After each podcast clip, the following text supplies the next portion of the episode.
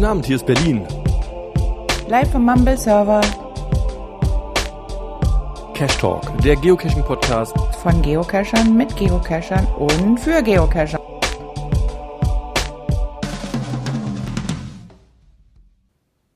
Ja, guten Abend, hier ist Berlin. Cash Talk, der Geocaching Podcast von Geocachern mit Geocachern. Ach, was sage ich das eigentlich? Ich werde da gleich dieses Intro wieder davor hängen, das ich mir eigentlich für meine Mumble Podcasts gemacht habe. Aber ich glaube, das kann ich heute hier auch ganz gut verwenden. Heute mal wieder der Mönk allein vor dem Mikrofon mit einem Pastoren-Podcast. Sozusagen ähm, aus dem Hauptstadtstudio in Steglitz. Ich glaube, hier habe ich noch gar keinen Podcast gemacht. Ja, der Anlass ist auch ganz einfach. Ich habe ein Buch geschickt bekommen. Ein Buch, was zur Frankfurter Buchmesse wo vorgestellt werden soll. Ähm, nun muss man dazu wissen, so Bücher, die auf der Frankfurter Buchmesse vorgestellt werden, sind üblicherweise nicht so mein Thema. Ähm, ich hab's dann mehr so mit Büchern wie, ähm, was habe ich zurzeit auf dem Tisch liegen? PostGIS in Action und Postgres SQL administrieren. Also solche Bücher, so Programmieren und Linux, das ist eher mein Thema. Wenn man in mein Bücherregal guckt, dann, man sagt ja immer, das soll so aussagekräftig sein. Ich finde das gar nicht so aussagekräftig. Aber gut, also dieses Bücherregal wimmelt von irgendwelchen technischen Büchern und ähm, irgendwelche Romane oder so, das findet man weniger. Und ich wüsste jetzt auch gar nicht, was dieses Jahr auf der Frankfurter Buchmesse so vorgestellt wird. Ja, doch, eins weiß ich, stand in der Berliner Zeitung, die der Nachfolge von Charlotte Roche von den Feuchtgebieten, Schoßgebete heißt glaube ich. Nun komme ich ja aus dem Arzthaushalt und mir ist nichts Menschliches fremd, aber ähm, ich sag mal so, als Buch hätte ich es vermutlich nicht bis zum Ende gelesen, als Hörbuch hatte ich es irgendwie bekommen, ähm, da war es okay und das, das, neue Buch von ihr würde ich vermutlich auch als Hörbuch nur vertragen. Ähm, übrigens, die Charlotte Roche, die hat auch mal ein Video gehabt, irgendwie Charlotte Roche unter Jägern und ich glaube auch mit Geocachern hat sie auch mal was gemacht. Geocacher ist ja überhaupt gerade überall ein Thema, ne? Jedenfalls dieses Buch hier, das soll auch zur Frankfurter Buchmesse vorgestellt werden. Und das ähm, kann ich, weil ich zurzeit ein bisschen mehr mit der S-Bahn fahren muss, ähm, ganz gut lesen.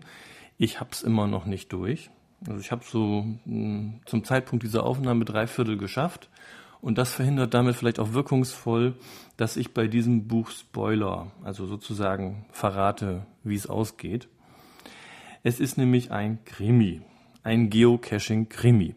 Ja, nun hat es auch schon Krimi im Fernsehen gegeben. Ich glaube, so Tatort war mal mit einem Krimi und irgendwie ein anderer auf dem Privaten war auch mal mit äh, Geocaching. Da waren dann irgendwelche Drogen versteckt in den Final-Dosen. Ähm, dieses Mal geht's eher Charlotte Roche Richtung, was hier in der Dose drin ist, so wie ich das sehe. Also wird ein bisschen ekliger. Ähm, aber das ist ja bei Krimis durchaus mal so, dass da das Blut ein bisschen spritzt und irgendwelche Körperteile äh, gefunden werden und so. Das scheint ja krimi-typisch zu sein. Ein schwarzes Buch. Ich, ich gucke auch keine Krimis im Fernsehen sonst. Ne? Also es gibt ja Leute, die hängen jeden Sonntag da und ähm, die müssen dann also immer schön den Tatort gucken. Grüße an dieser Stelle an Regine de Frühtau. Ich glaube, die macht das wohl. Ja, mh, mm, also meine Oma, die hat ähm, Krimis geguckt im Fernsehen, reichlich. Und wenn wir dann früher in Spanien waren, ich war ja in meiner Kindheit 20 Jahre in Spanien, dann, mh, mm, damals gab es da kein Fernsehen, also es gab wohl Fernsehen, aber nicht so, wie wir das heute kennen. Und das war zu einer Zeit, wo es in Deutschland auch nur drei Programme gab. Und äh, dann wurde in dem örtlichen Buchladen geguckt, was es so an deutschsprachigen Büchern gab und dann wurde zum Krimi gegriffen. Und ähm, ich meine auch Jerry Cotton in dem Zusammenhang irgendwie so im Hinterkopf zu haben. Ich will nicht sagen, dass meine Oma, die ist auch mittlerweile verstorben, gibt auch einen Cash da von Oma Gertrud auf Gertruds Friedhof. Der heißt aber nicht Gertruds Friedhof wegen Oma Gertrud, aber das, das ist jetzt eine andere Geschichte. Also, ähm, die hat dann immer solche Krimis gelesen. Krimis in Taschenbuchform, so wie dieses hier. Wenn ich jetzt mal gucke, wie viele Seiten hatten bitte? Äh, 218 Seiten ähm, wie so ein Krimi-Taschenbuch eben ist. Und wenn ich äh, so ein bisschen reinlese, spontane Assoziation war Jerry Cotton. Ich hoffe, ich tue dem Autoren Gunnar Schubert, Schubert wie der Helmhersteller, damit nicht unrecht. Schwarzes Buch, wie gesagt, und vorne ist ein E-Trax Yellow. Äh, das E-Trax ist nicht Yellow, sondern das ist eher grau, weil das halt so schwarz-weiß ist. Und äh, das Display ist dann blutrot mit einem gerasterten Totenkopf und GPS-Koordinaten. 49 Grad 27 Minuten und 11 Grad 4 Minuten. Da muss ich nachher erstmal gucken, aber vermutlich wird es Nürnberg sein. Es steht nämlich drauf Todesfeinel, ein Nürnberg-Krimi. Okay. Nürnberg, äh, übrigens Grüße an dieser Stelle an den Golden Surfer. Was haben wir denn im Umschlagtext hier drauf? ISBN-Nummer, Preis. Ich habe es nicht bezahlt. Ich habe ein Belegexemplar gekriegt und ich bin mir nicht mal sicher, ob man das schon kaufen kann, das Buch. Aber ich denke, zur Buchmesse wird es da sein. Tja. Schatzsucher Paul Scamper sitzt nach aufregenden, aber nicht besonders erfolgreichen Expeditionen in Nürnberg fest. Expeditionen so nach Indiana Jones Art, ne? Und ordnet das Erbe seines Vaters. Als ihn ein alter Freund von merkwürdigen Vorgängen beim immer beliebter werdenden Geocaching, einer Art Internet-Schnitzeljagd, berichtet, ist er deswegen sofort bereit, der Sache auf den Grund zu gehen. Leichenteile sollen sich an den Zielkoordinaten finden und was steckt hinter dem Selbstmord eines Geocachers am Nürnberger Tiergarten? Wahrscheinlich alles nur Gerüchte und Hirngespinste. Aber die Schnitzeljagd macht Spaß und das Codeknacken ist endlich mal wieder eine Herausforderung. Ähm, Geocaching wird hier also als Schatzsuche und mit komplizierten Mysteries und übrigens auch Lost Places in Verbindung gebracht. Hätte mich jetzt aber auch nicht anders gewundert. Das sind so die Dinge, wo sich ähm, Geocaching interessiert immer gleich drauf stürzen. Ne? Die Pressezeit ist ja bei mir gerade vorbei. Ach, geht noch weiter. Doch dann entdeckt Paul Scamper in einer finsteren Nacht auf einer bizarren Felsformation tatsächlich einen abgetrennten Arm. Und das ist für lange Zeit das Letzte, was er sieht. Eigentlich sollte das als Warnschuss genügen, aber jetzt ist seine Neugier erst recht nicht mehr zu bremsen. Gut, ich hatte schon erwähnt, Jerry Corden, ne? Also irgendwie hat das sowas. Ähm, also ja, es kommt von allem so ein bisschen vor. Ähm, Sex ein bisschen weniger. Also da wird, ich, ich glaube irgendwie der, Held vernascht irgendwann die Nachbarin, aber sonst war ähm, das nicht so das Thema wie bei der Charlotte. Ich habe die Erlaubnis von Herrn Thiem, das ist der Chef vom Suttner Verlag, nee, Sutton, Sutton Verlag, ähm, ein bisschen was vorzulesen hier aus dem Nürnberg-Krimi von Gunnar Schubert. Der ist in Hof geboren 1959, ist aber knapp zehn Jahre älter als ich. Und er hat einen vielbesuchten Blog. Na, den können wir mal gucken, ob wir den gleich finden und verlinken können. Mit Kurzkrimis und Satire. Sutton Verlag Erfurt. Ja, also wie gesagt, ich habe da Erlaubnis, ein bisschen was vorzulesen und das mache ich auch mal. Ähm, und werde das mit meinen dummen Kommentaren ergänzen und die anderen Kommentare dann bitte von euch, liebe Zuhörer und Zuhörerinnen, in die Kommentare in meinem Blog. Er blickte auf die GPS-Anzeige seines Handys. Noch 200 Meter. Auf einmal fühlte er sich leicht und sicher. Die Angst war verschwunden. Am Abend hatte er drei Whisky getrunken und danach Tabletten geschluckt. Die Mischung aus Alkohol und Drogen beflügelte ihn. Er lachte kurz auf. Ein unmotiviertes, lautes Lachen aber hier würde ihn niemand hören. Er war allein, es war zwei Uhr nachts, und diese Zeit würde er niemandem begegnen. Er war jetzt mitten im Wald. Ihm war, als hätten ihn die Dunkelheit verschluckt. Es war Ende März, doch in den letzten Wochen war es noch einmal kalt geworden. Wenn er atmete, verließ ein Frosthauch seinen Mund. Er blieb stehen und blickte auf das Handy. Noch 50 Meter. Sein Atem ging heftig. Er war die Anstrengung nicht mehr gewohnt.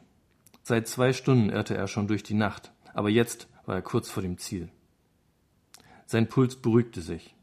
Im nächsten Moment hörte er einen Schrei, einen schrillen Schrei wie in Todesangst ausgestoßen und danach ein dumpfer Schlag, als würde etwas Schweres auf den Boden fallen.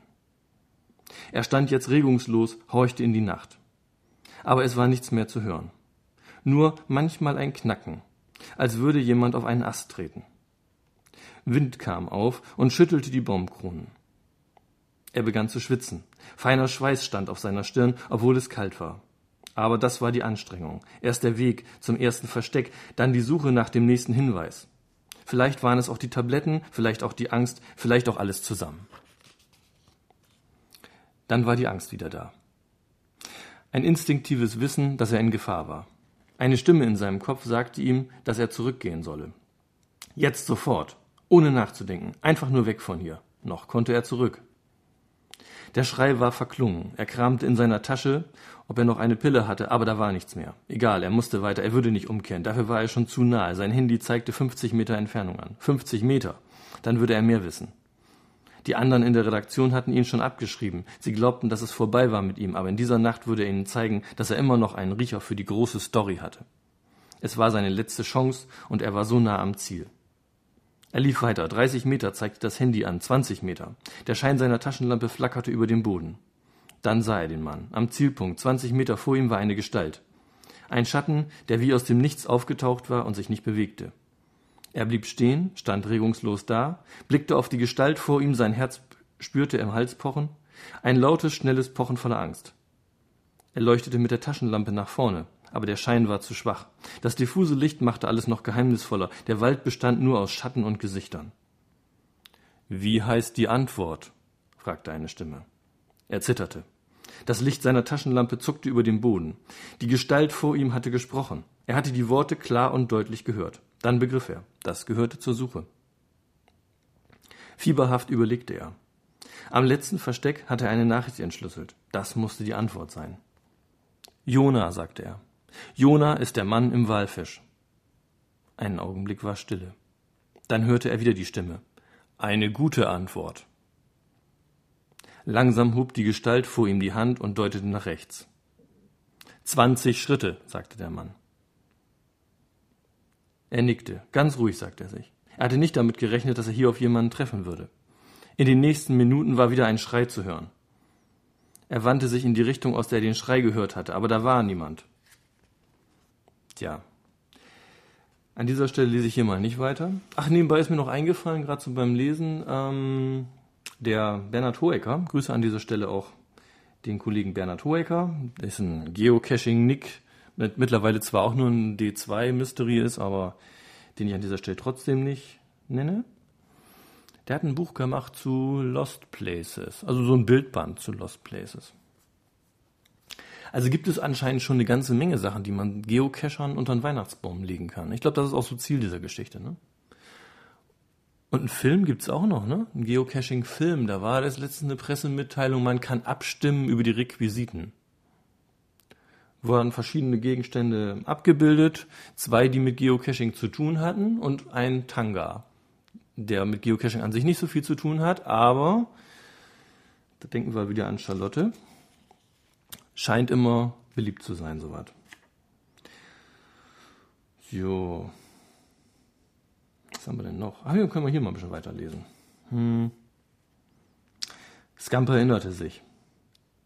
Scamper ist der Detektiv, ne? Der Held. Im Artikel war von einem Papier die Rede gewesen, das man bei Wojciech gefunden hatte. Du meinst dieser Zettel mit den seltsamen Buchstaben? Wojciech ist der, der da gerade gleich verreckt, was ich vorhin vorgelesen habe. Genau. Carola hat mir gestern alles erzählt, was die Polizei über den Fall herausgefunden hat. Und sie hat mir auch diesen Zettel gegeben. Den Zettel, den man bei Andreas gefunden hat. Viktor holte ein zerknittertes Papier aus seinem Rucksack, den er neben sich auf dem Boden abgestellt hatte. Er glättete es und legte es auf den Tisch. Scamper und Arabella beugten sich darüber. Was auf dem Papier zu sehen war, waren einige Buchstaben, die keinen Sinn ergaben. ABW, HEK, UR, KWIX. Hä? Das könnte ein Code sein, sagte Arabella, eine Geheimschrift.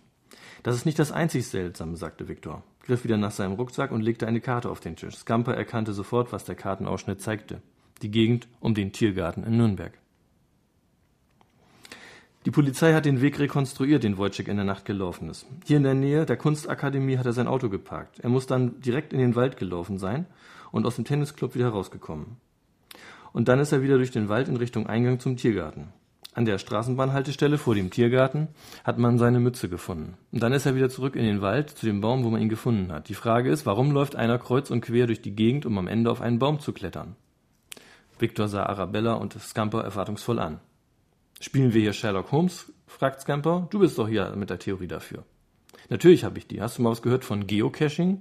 Geocaching, natürlich. Arabella zeigte, dass ihr das Wort völlig fremd war. Wovon redet ihr? Geocaching ist die sogenannte neue Schatzsuche, erklärte Scamper. Man veröffentlicht im Internet die GPS-Koordinaten eines Verstecks, in dem man irgendetwas finden kann, und jeder kann sich dann aufmachen, das zu suchen. Und warum macht man das? Victor gluckste in sich hinein. Ein Muggel, wir haben einen Muggel unter uns. Und was ist ein Muggel? fragte Arabella. Jemand, der keine Ahnung hat, so wie du, sagte Scamper. Na, danke für die Erklärung. Geocaching ist wie die gute alte Schnitzel. Ich erspare euch das. Ich glaube, ihr wisst, was Geocaching ist. Ach so, ein bisschen weiter später. Ich glaube, hier geht es um eine besondere Form des Cachings. Extreme Geocaching. Das ist doch eigentlich völlig harmloses Geocaching. Victor schüttelt den Kopf. Was ist Extreme Geocaching? sagte Arabella. Meist sind das Verstecke an besonderen Orten, erklärte Scamper. In irgendwelchen Höhlen oder an besonders ausgefallenen Orten, wie alte aufgegebenen Fabriken. Lost Places nennt man die Orte. Meistens braucht man eine bestimmte Ausrüstung und oft genug ist es schmutzig, aber ich habe nicht gelesen, dass da etwas Spektakuläres und Gefährliches gibt. Naja, gut. Und dann gibt's hier noch was mit einer Geocaching-Messe. Aber ich sag mal so, wer es lesen will, holt sich das Buch. Ich habe meine Zeit heute rum und sage Tschüss.